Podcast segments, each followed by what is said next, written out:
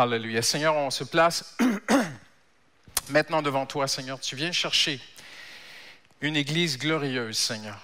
Et euh, rien de moins qu'une église glorieuse. Et Seigneur, nous voulons aspirer, nous voulons tendre à être cette église, Seigneur. Alors je te prie aujourd'hui, nous voulons te prier ensemble aujourd'hui. Nous voulons maintenant tous ensemble, tourner nos cœurs vers toi. Merci pour cette louange, merci pour cette adoration, merci pour cette vie d'église, toutes ces activités qui reprennent. Merci pour tous ces baptêmes cet après-midi et aussi toutes ces demandes de baptême qui, arrivent. Euh, Seigneur, tu, fais ton œuvre, tu bâtis ton église, tu prépares ton épouse, Seigneur, mais l'église est aussi comme une épouse spirituellement pour toi. C'est ce que ta parole enseigne, Seigneur, et euh, tu viens chercher une épouse, une église qui est glorieuse, Seigneur. Alors, euh, nous te prions de nous ouvrir l'esprit, d'ouvrir notre entendement. La Bible dit qu'à la résurrection dans la chambre haute, tu ouvris l'entendement de tes disciples. Et tout ce que je vais partager dans ces prochains instants, Seigneur, nous avons besoin de ton esprit. La lettre tue, mais l'esprit vivifie la lettre.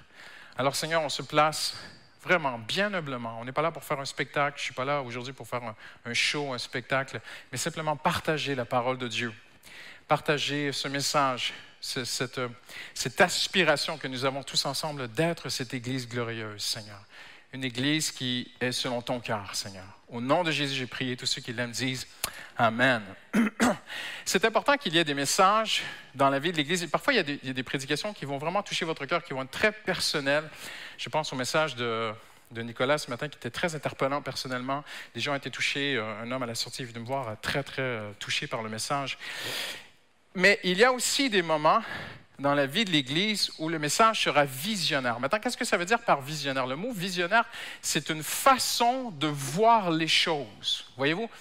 Il y a toutes sortes d'églises et, nous avons tous la même mission. Jésus nous a donné une grande mission à toutes les églises. Quand je parle d'église, j'inclus dans le nom dit la vraie église. Il y a des fausses églises, mais on va parler que des vraies églises.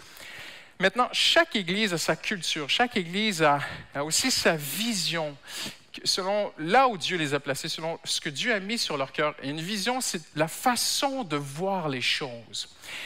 Et j'aimerais à travers les prochaines semaines, pas que moi, mais l'équipe pastorale ensemble, quelques pasteurs ensemble, on va vous apporter, on va vous présenter des projets, des choses qu'on veut faire. Euh, je pense que, indépendamment des circonstances que nous vivons des limitations sanitaires que nous éprouvons, je pense que l'Église avance. Amen. Rien n'arrête l'Église. L'Église, elle a connu la guerre, la peste, la famine, la persécution. L'Église a connu 2000 ans et elle est de plus en plus grande. Le Saint-Esprit agit dans le monde entier, sauve des vies, touche des vies, des gens viennent à Jésus de partout le Seigneur fait son travail et, l'Église n'arrêtera pas. Mais c'est important d'avoir ces moments ensemble où on regarde un message aussi qui est visionnaire. Notre façon de voir les choses. Comment est-ce qu'on voit l'Église? Comment est-ce qu'on veut la voir, cette Église? Qu'est-ce qu'on veut vivre ensemble? Si vous étiez avec nous, si vous êtes nouveau à l'Église, vous allez découvrir un peu notre culture d'Église, nos valeurs, ce qui est fondamental pour nous à travers cette série. Euh, mais il y a deux ans à peu près, j'ai prêché une série sur l'Église. Et vraiment, on ne veut pas regarder à droite et à gauche, ou loin ou près, comment d'autres églises font. Il y a des gens qui regardent ce qui se passe à côté puis ils essaient de faire pareil. C'est vraiment pas notre cœur. Notre cœur, c'est de revenir à la parole. Quelqu'un dit Amen aujourd'hui. Notre vision, notre modus operandi, c'est Acte 2, 42. Je ne vais pas le prêcher ce matin, mais c'est vraiment ce que nous voulons vivre comme Église. Moi, je veux retourner à la première Église. Comment ça a commencé? C'était l'Église glorieuse. Amen. C'était l'Église selon le cœur de Dieu. Et c'est si important de chercher à être une Église selon le cœur de Dieu, mes amis, à ne pas manquer ta vie que ce soit individuellement ou que ce soit collectivement, tous ensemble, on ne peut pas se louper. On n'a qu'une seule vie. Quelqu'un dit Amen aujourd'hui. On a, on, a, on a, un seul chemin sur cette terre, un seul chemin de vie. On ne peut pas se louper. Alors, on ne peut pas regarder comment d'autres font l'Église, parce que peut-être qu'ils vont nous amener dans un mauvais sens. Il faut retourner aux sources. Il faut retourner à la parole de Dieu. Je vais vous dire pourquoi. Parce qu'un jour, toi et moi, on ne sera plus ici. Là, ce matin, on est ici. Mais un jour, on ne sera plus ici. Un jour, nous serons tous, chacun notre tour, devant le trône de Dieu. Et la Bible enseigne vraiment de toutes sortes de manières, à travers les paraboles de Jésus, à travers les enseignements de Jésus, mais aussi à travers les enseignements de l'apôtre Paul, que les enfants de Dieu vont rendre compte, pas, pas de leur salut, parce que notre salut vient de Jésus. On ne peut pas présenter nos bonnes œuvres pour être sauvés, mais on va rendre compte de comment on a servi Jésus sur terre. Comprenez-vous ce que je veux dire? Alors, il ne faut pas se louper. Il faut bien chercher. Et il m'est arrivé quelque chose de vraiment particulier il y a à peu près 14 jours. Euh, j'ai mis beaucoup de temps à prier, à me mettre devant Dieu, à réfléchir, à parler avec des gens autour de moi. Je ne voulais pas être dans l'émotion, je ne voulais pas être dans le sensationnalisme ou chercher quoi que ce soit. Mais j'ai fait un rêve. Et je me suis beaucoup posé la question, est-ce que Seigneur, c'était que pour moi? Est-ce que je dois le partager? Et vous savez quoi? Je pense que je dois partager ce que le Seigneur m'a montré parce que j'aurais trop de regrets de ne pas l'avoir partagé. Et je ne peux pas faire autrement que de vraiment profondément savoir ce que j'ai vu dans ce rêve.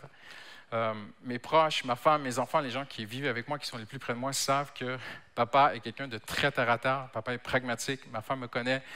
Euh, les émotions viennent après. les faits, les faits, les faits. Je suis quelqu'un, voilà, facts are facts. Mais quand tu fais un rêve comme ça dans ta vie, euh, je me suis réveillé au milieu de la nuit, la présence de Dieu était tellement forte dans ma chambre à coucher. Le lendemain, la présence de Dieu était sur moi d'une façon vraiment particulière. J'ai dit, Seigneur, il y a quelque chose. Et je, je ne pourrais pas bien vous expliquer qu'est-ce que j'ai vu parce que ça dépasse mes capacités. Mais j'étais comme au ciel. Et je, ne pouvais pas voir le trône de Dieu, mais j'étais comme de côté. Et il y avait, euh, on habitait dans une lumière incroyable, une présence de Dieu qui saturait les cieux. C'était extraordinaire, c'était la gloire de Dieu totale. Il ne peut pas y avoir plus. Et moi, j'avais déjà passé mon tour devant le trône de Dieu. Et maintenant, je regardais de côté des serviteurs de Dieu. Et quand je dis serviteurs, je ne parle pas que des pasteurs. Hein. Je parle de toute personne qui a servi le Seigneur. Donc, en fait, probablement tous les enfants de Dieu. Et l'un après l'autre, ils passaient devant Dieu. Et je sanglotais, j'étais en larmes, j'étais très, très ému de ce que je voyais parce que c'était extrêmement beau. Je voyais une personne après l'autre, ils étaient tous égaux, ils étaient tous petits, ils, me paraissaient tous très fragiles et ils étaient devant, je ne pouvais pas voir le trône de Dieu, mais je savais que le trône de Dieu était comme là sur ma droite et je savais qu'ils rendaient compte de leurs œuvres, de comment ils avaient servi Dieu. Et ils étaient vraiment dans cette fragilité devant Dieu. Et je pouvais percevoir, je ne pouvais pas voir, mais je pouvais percevoir la voix de Dieu qui de son trône les honorait, leur répondait. Et la voix de Dieu retentissait dans tout l'univers, c'était extraordinaire comme ça. Et le sentiment que j'avais, c'est que, c'est très imparfait ce que je vous dis, hein, mais c'est que je voyais une personne qui se tenait comme ça devant Dieu. Elle était, elle était tellement émerveillée, elle ne s'attendait pas à ça, elle était émerveillée de voir l'amour de Dieu, la grâce de Dieu, de voir comment... Et ce que ça disait dans mon cœur, c'était, Christian, ne t'inquiète pas, c'est moi qui aurai le dernier mot sur tous mes serviteurs. Et sous le ciel, je voyais très loin en bas des parcelles de terre qui étaient cramées. Je ne sais pas si ça va se passer comme ça. Franchement, je vous dis, je ne sais pas comment vous expliquer les choses de ce que j'ai vu. Mais c'était des parcelles de terre qui étaient cramées, qui étaient brûlées, qui avaient été détruites. Et, la parole qui venait dans mon esprit, c'était, ce sont les choses qui ont été faites par les chrétiens au nom de Dieu, mais qui n'étaient pas inspirées par Dieu. Elles ont brûlé, elles ne sont pas montées. Et au ciel, plus personne n'en parlait, ça n'existait plus. C'était brûlé, c'était derrière, c'était en bas, ça n'avait aucune valeur, même ce n'était pas dans la mémoire des chrétiens dans le ciel. Et euh, ça s'est arrêté là. ce qui a vraiment interpellé mon cœur, je ne vais pas tout vous dire sur, ce rêve ce matin parce qu'il y, avait d'autres choses, mais peut-être j'en dirai plus. Mais ce qui m'a vraiment interpellé, c'était Seigneur. Vous savez, quand Paul parle aux Corinthiens et qu'il dit que nos œuvres vont passer par le feu, je ne sais pas comment ça va se passer. Mais une chose est certaine, je peux prendre des initiatives pour Dieu. Certains, et ce que je voyais aussi dans le rêve, c'est que certains avaient euh, déployé beaucoup d'énergie, beaucoup de moyens. Certains avaient eu énormément de moyens et de grandes finances pour faire des choses pour Dieu, mais c'était des choses qui ne leur avaient pas été demandées. et, ça n'avait aucune valeur, ça n'existait même plus. Et ce qui me touchait beaucoup et ce qui avait beaucoup ému mon cœur, c'est qu'il y avait des gens au ciel qui avaient eu très peu de moyens sur terre, très peu de, de talent, très peu, ils étaient très faibles en eux-mêmes. Et, durant toute leur vie sur terre, ils avaient servi Dieu, ils avaient juste tenté, ils avaient juste cherché à obéir à Dieu. Avec si peu de moyens, personnel, de dons, de talents si faibles, parfois si peu de moyens financiers. Je, pouvais percevoir, je, je sentais qu'il y avait une personne qui était là, c'était comme un pasteur, et je ne sais pas si c'est une parole pour un pasteur aujourd'hui, qui, qui avait servi Dieu toute sa vie dans un endroit où il y avait si peu de moyens pour servir Dieu, mais il avait été fidèle et Dieu l'honorait. Et la Bible dit, Jésus lui-même l'a dit, beaucoup des premiers seront les derniers, beaucoup des derniers seront les premiers. Et quand je me suis réveillé, le Saint-Esprit a dit à mon cœur, Christian, ne t'inquiète pas de tout ce que tu vois autour de toi sur terre qui parfois t'inquiète. C'est moi qui est le juge de tout. Et le plus important, mes frères et sœurs, c'est comment on va finir cette course. Quelqu'un dit Amen. Amen. Et je pense que c'est si important. Je crois au don spirituel, on aspire au don spirituel, et je pense que Dieu a surtout aussi voulu parler à mon cœur. Et nous voulons être cette Église glorieuse selon le cœur de Dieu. Amen. Non selon nos propres interprétations. Si vous le voulez bien, on va regarder pas ce que Pasteur Christian pense, pas ce que nous on pense que qu'est-ce que c'est l'Église glorieuse, qu'est-ce que la Bible dit. Amen. Parce qu'on on va tous se rendre compte un jour de notre vie. Et Élie a dit, lorsqu'il a rencontré le roi Akab, il a dit L'Éternel devant qui je me tiens? C'est très fort ce qu'il a dit. Élie avait cette perception constante je suis sur terre, mais je suis aussi déjà devant le trône de Dieu. Amen. On est sommes déjà devant le trône de Dieu.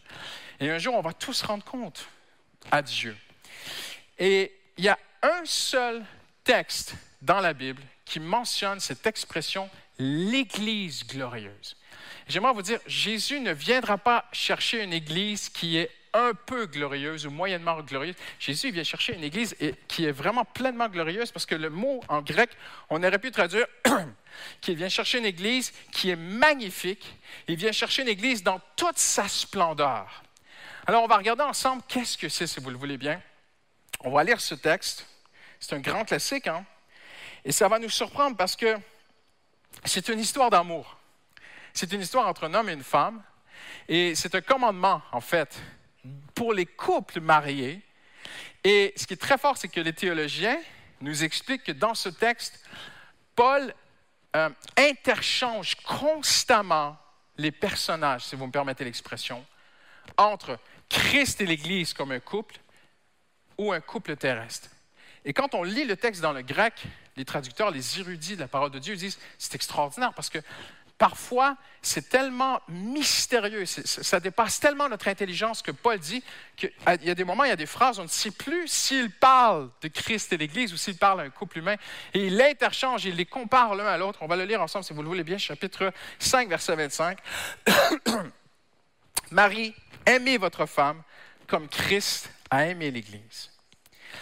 Il s'est donné lui-même pour elle afin de la conduire à la sainteté après l'avoir purifié et lavé par l'eau de la parole, pour faire paraître devant lui cette Église glorieuse. Dites avec moi, Église glorieuse.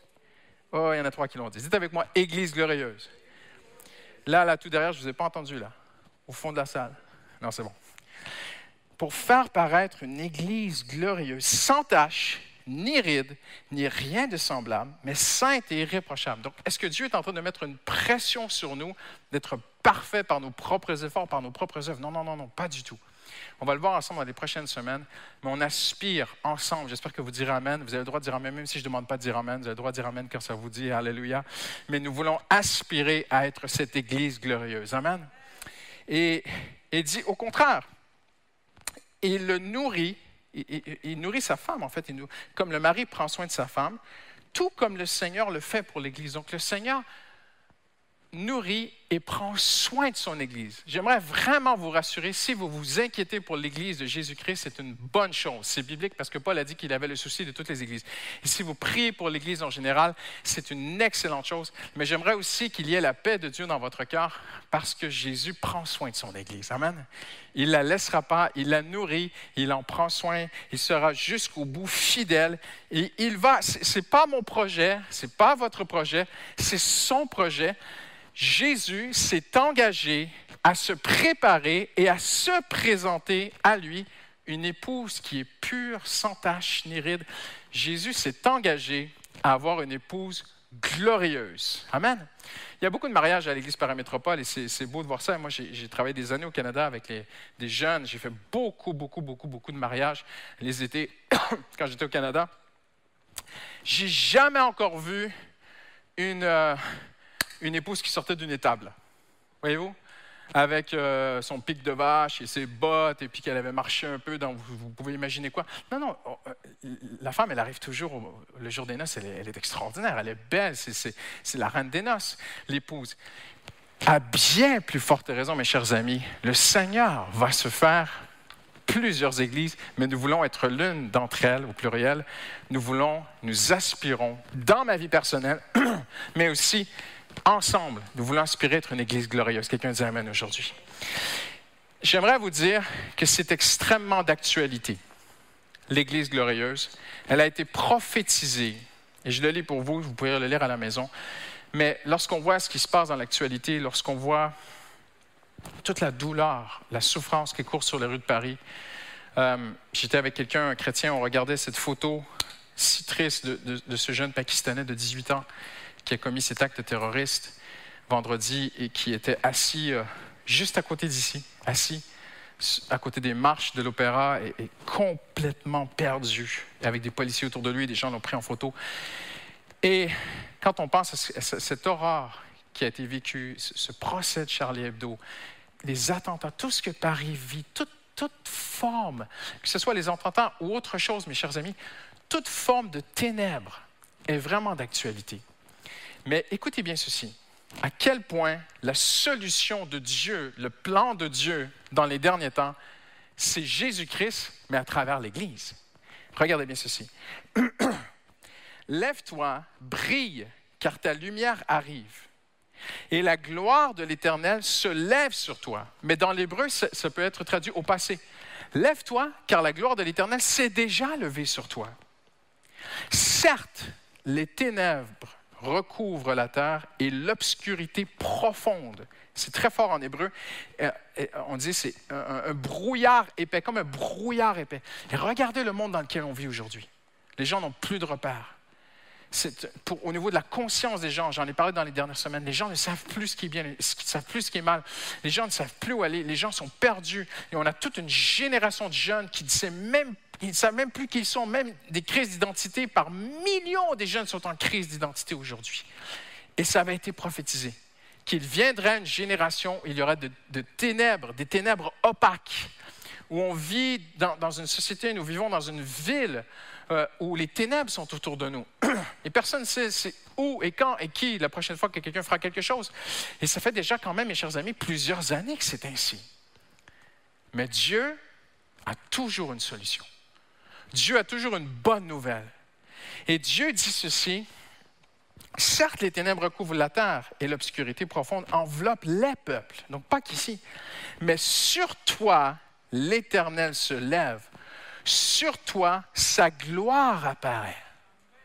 C'est le plan de Dieu, et il va le réaliser. Le plan de Dieu, c'est que dans les derniers temps, il y a une Église qui se lève dans un monde de plus en plus ténébreux, dans un monde de plus en plus dans la peur, une Église qui se lève et qui est glorieuse. Il dit, j'illuminerai le temple de ma splendeur, de ma gloire. Le Seigneur veut rendre cette Église une vraie lumière dans les ténèbres, parce qu'il t'a accordé la splendeur pour donner de la splendeur à l'emplacement de mon sanctuaire, j'honorerai l'endroit où je me tiens, dit l'Éternel. Je ferai de toi un ornement éternel, un sujet de joie de génération en génération. C'est l'Éternel qui sera ta lumière éternelle. C'est ton Dieu qui fera ta gloire, qui fera ta splendeur. L'Éternel sera ta lumière pour toujours et ta période de deuil sera terminée. Le produit de mes mains destiné à manifester ma splendeur sera parmi toi. C'est ce que Dieu dit. C'est moi l'Éternel qui ferai survenir cela très vite, au moment voulu. Et j'aimerais vous dire, ça y est, on y est. Dieu va bâtir une Église glorieuse. Mais la première chose, j'ai un temps à respecter aujourd'hui, on est limité, mais on va continuer dans les prochaines semaines. La première chose, avant de parler de quelques projets que ce soit à l'Église, j'aimerais dire ceci aujourd'hui. L'Église glorieuse, c'est d'abord et avant tout, ça va peut-être vous, vous, choquer par la simplicité de cette déclaration, mais l'Église glorieuse des derniers temps que Jésus va élever, et je le dis en prophétisant, je suis convaincu de ce que je dis, il va le faire ici. Parce qu'il a déjà commencé à le faire ici, et il va le faire encore plus ici. L'Église des derniers temps glorieuse est une Église qui va vivre une histoire d'amour avec Jésus-Christ. Marquez mes paroles. Pourquoi? Parce que le texte de est une histoire d'amour. Et Paul dit que le Seigneur se prépare une épouse. Et Christ a aimé l'Église. Comme un homme aime sa femme, Christ aime son Église. Et j'aimerais souligner avec vous aujourd'hui que ce qui paraît, ce qui transparaît, ce qui est omniprésent à travers chapitre par chapitre de l'Épître aux Éphésiens, c'est l'amour de Dieu. Et j'aimerais, on va terminer bientôt, mais j'aimerais te poser une question aujourd'hui. Et pardonne-moi, j'aimerais te faire une affirmation aujourd'hui. Dans les temps que nous vivons, le plan de Dieu pour ta vie personnelle. Beaucoup de gens demandent qu'est-ce que je peux faire pour Dieu? Seigneur, que veux-tu de moi? Qu'est-ce que je devrais faire? Quelle est ma place dans l'Église? On va juste prendre un petit peu de recul parce que oui, il y a une place pour toi dans l'Église. Oui, Dieu a une œuvre pour toi. Oui, Dieu a préparé des œuvres d'avance pour toi. Mais on va prendre un peu de recul ce matin. Avant tout, j'aimerais vraiment te dire ceci de la part de Dieu. Dieu veut te révéler et te manifester qu'il t'aime. Parce que tu ne pourras pas donner ce que tu n'as pas reçu. Et on peut donner seulement ce qu'on a reçu. Et le plan de Dieu, c'est une histoire d'amour. Dieu ne nous a pas unis pour qu'on bâtisse une business, un business d'église. Dieu ne nous a pas unis pour qu'on fasse avancer seulement des doctrines. Non, il vient chercher une épouse. Ça doit être une histoire d'amour. Et j'aimerais te poser cette question ce matin. Est-ce que ta relation avec Dieu est juste une histoire de théologie, juste une histoire de, de doctrine, une histoire de mœurs, une histoire de, de, de croyance Ou est-ce que tu vis une histoire d'amour avec Jésus? Parce que la chrétienté, ce n'est pas juste une question de théologie de façon intellectuelle. La vraie chrétienté, c'est une histoire d'amour entre Dieu et toi. Regardez ce que c'est dit au chapitre 1 Dans son amour, il nous a prédestinés à être ses enfants dans son amour. Le Seigneur veut que tu sois dans son amour. Tu peux être la personne la plus carrée, la plus pragmatique, la plus organisationnelle, la plus logistique, la plus ceci, la plus cela. Franchement, le jour où tu tombes en amour avec une femme, il y a beaucoup de choses qui tombent. Quel homme irait voir une femme et lui dire, et lui disant, tu sais, j'ai un checklist euh, j'ai 22 prérogatives très importantes avant de me marier. Euh, il faut que tu sois intelligente, il faut que tu sois travailleuse, il faut que tu euh, cuisines bien, il faut que tu sois jolie, il faut que tu sois charmante, il faut que tu sois, voilà, il faut un bac plus 4, il faut ceci, blablabla, blablabla. Bla, bla, Et puis j'ai fait, j'ai trois pages, j'ai fait, j'ai fait un checklist, tu corresponds à tout. Je n'ai aucun sentiment pour toi, mais franchement, c'est un bon contrat. Qui, qui, mesdames, si ça vous est déjà arrivé, vous partez en courant, s'il vous plaît. Hein.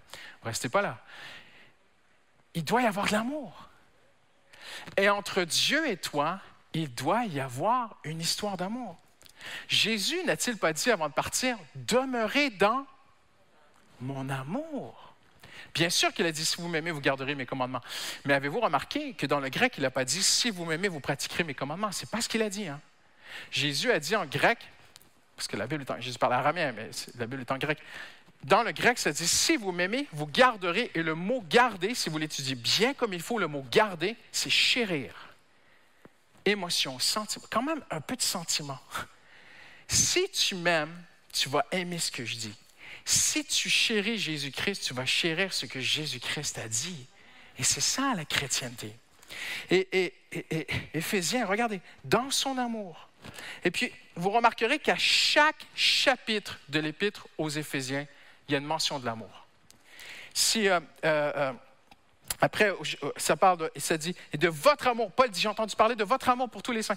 Là, vous allez me dire, mais pasteur, est-ce que tu es en train de, croire qu'à l'Église Paramétropole, on manque d'amour? J'aimerais vous dire non et oui. Non, parce que quand je suis arrivé ici il y a trois ans, j'ai découvert une, église extraordinaire, remplie d'amour. Une église qui a accueilli ma femme et mes enfants et ma famille, les bras ouverts. C'était extraordinaire l'amour avec lequel vous nous avez accueillis. Mais il y a encore plus. Parce que Paul dit, j'ai entendu parler de votre amour, mais après il leur dit, mais allez plus loin encore. Et j'aimerais vous dire, le premier projet dans notre vision pour l'Église Paris Métropole, c'est une histoire d'amour. Amen. Entre Dieu et toi. Et entre toi et ton frère et sœur. Mais Dieu est riche en compassion, miséricorde. Regardez ce qu'il s'est dit.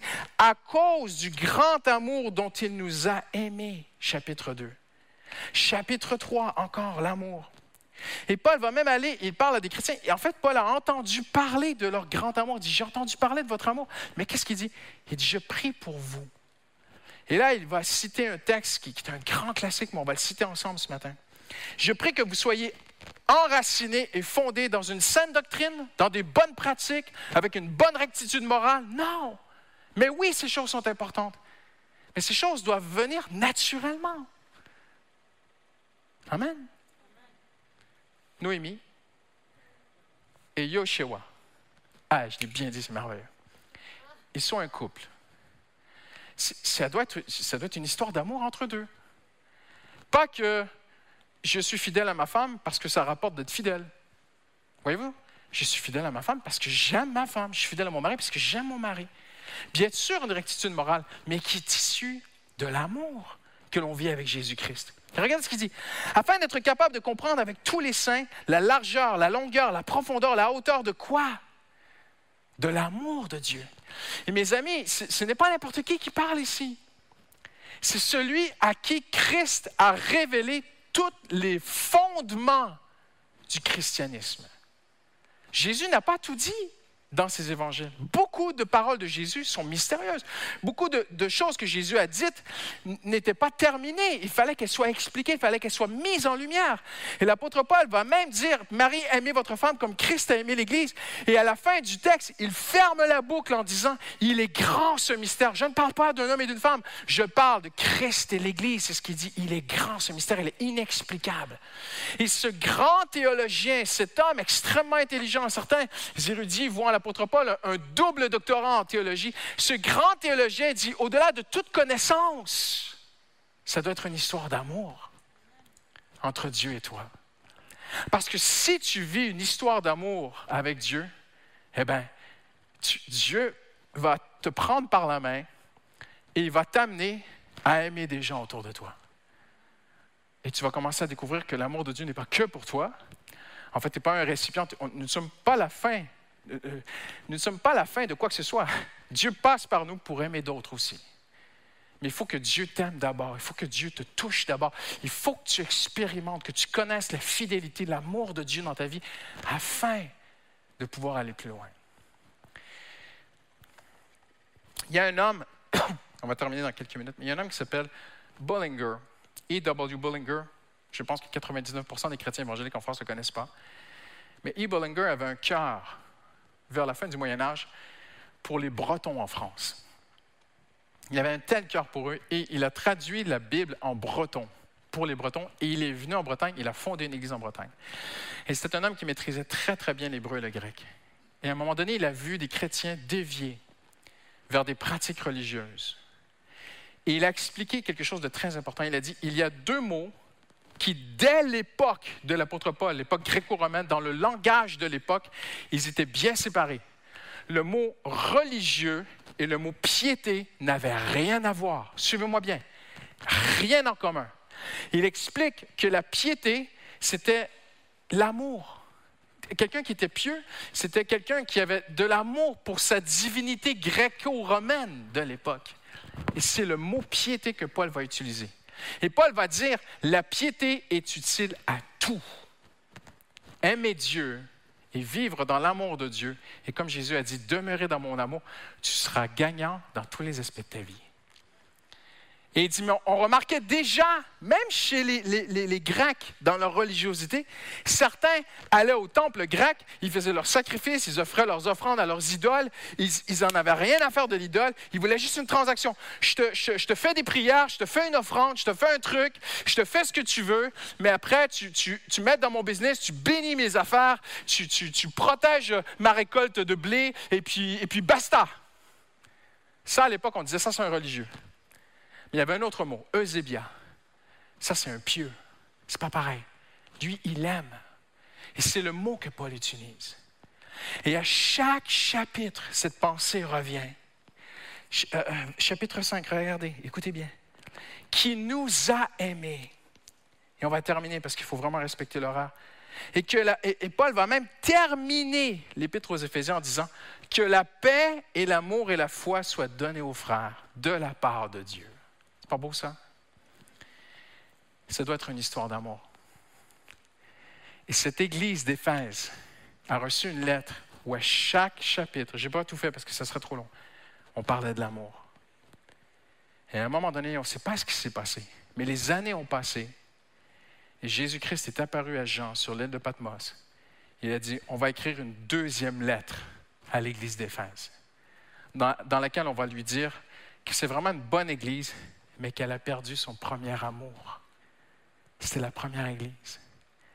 Et Paul dit aux Corinthiens, si je n'ai pas l'amour, rien, rien, néant, je suis du néant. Mes amis, L'Église glorieuse, c'est d'abord une Église où il y a l'amour de Dieu. Mon plus cher désir, c'est que lorsque vous venez au culte, vous venez rendre un culte à celui que vous aimez. Et quand vous chantez, vous chantez à celui que vous aimez. Et quand vous priez, vous priez parce que vous l'aimez. Et quand vous allez dans la parole de Dieu, vous chérissez la parole de Dieu parce que vous aimez le Seigneur. Et quand il va y avoir des baptêmes d'eau cet après-midi, eh bien, ça va être la joie, ça va être la célébration. Et Pasteur Sylvain va venir, Pasteur José vont venir ensemble. Et puis, il va y avoir de la joie parce que l'époux s'approche de l'époux. Voyez-vous ce que je veux dire? Et on va se lever en terminant. Et Paul dit, Romains 5, 5, c'est un verset très important pour moi. Romains 5, 5. Souvenez-vous toujours de Romains 5, 5. L'amour de Dieu a été répandu dans nos cœurs. Amen. Il n'y a rien d'autre à dire ce matin de plus. On va juste se lever ensemble en terminant. Et j'aimerais juste vous dire, on va demander à Dieu, Seigneur, répands ton amour en moi. Amen. Ce n'est pas d'être égocentrique, ce n'est pas d'être euh, centré sur soi-même, mais je pense que beaucoup de chrétiens ont besoin d'abord et avant tout d'expérimenter dans leur propre vie l'amour de Dieu. Alors là, maintenant où tu es, prends un instant juste pour fermer tes yeux et demande au Seigneur quelque chose de tellement simple. Éphésiens, chapitre 3. Seigneur, enracine-moi dans ton amour. Demande-lui maintenant. Seigneur, fonde-moi dans ton amour. Romains 5, 5. Seigneur, que ton amour soit répandu dans mon cœur. C'est la révélation de l'amour de Dieu qui a changé Moïse pour toujours. C'est la révélation de l'amour de Dieu qui a changé David pour toujours. C'est la révélation de l'amour de Dieu qui a changé Paul pour toujours. C'est une révélation de l'amour de Dieu qui va te changer pour toujours aujourd'hui. Alors en terminant, Seigneur, je veux connaître ton amour. Hallelujah. Dis-lui, Seigneur, j'ai besoin de connaître ton amour, Seigneur. J'ai besoin de connaître ton amour, Seigneur Jésus. Hallelujah. Dis-lui, Seigneur, j'ai vraiment besoin, plus que jamais, Seigneur, d'expérimenter, de connaître la profondeur, la hauteur, la longueur de l'amour de Christ. Et de connaître cet amour qui surpasse toute connaissance. L'amour que Jésus a pour toi dépasse toute connaissance. Et tu as besoin de le comprendre. J'aimerais t'inviter chaque jour cette semaine. Ce n'est pas, pour, pas dans le but d'être égoïste, c'est dans le but de donner après. Seigneur, j'ai besoin de connaître à quel point tu m'aimes, Seigneur. Je ne peux pas juste le lire dans la Bible, je veux le vivre dans mon cœur, Seigneur. Au nom de Jésus, j'ai prié. Amen. Amen. Hallelujah. Une histoire d'amour. Amen. Entre toi et Dieu et entre l'Église Paris-Métropole et Jésus-Christ et l'Église Paris-Métropole et Paris aussi. Amen. Amen. Que Dieu vous bénisse. Rentrez bien. Merci de, suivre les indications qui vont vous être données pour la sortie. On veut être une Église glorieuse. Merci.